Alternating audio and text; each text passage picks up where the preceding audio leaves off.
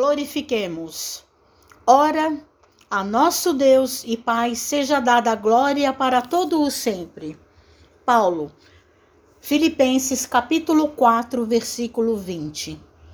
Quando o vaso se retirou da cerâmica, dizia sem palavras: Bendito seja o fogo que me proporcionou a solidez.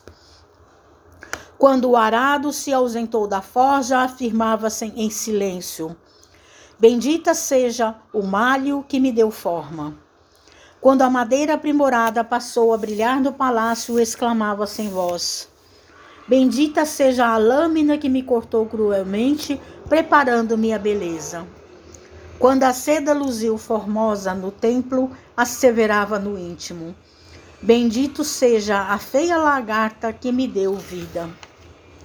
Quando a flor se entreabriu, veludosa e sublime, agradeceu apressada. Bendita a terra escura que me encheu de perfume.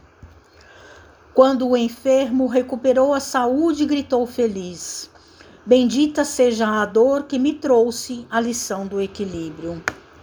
Tudo é belo, tudo é grande, tudo é santo na casa de Deus. Agradeçamos a tempestade que renova, a luta que aperfeiçoa, o sofrimento que ilumina. A alvorada é maravilha do céu que vem após a noite na terra.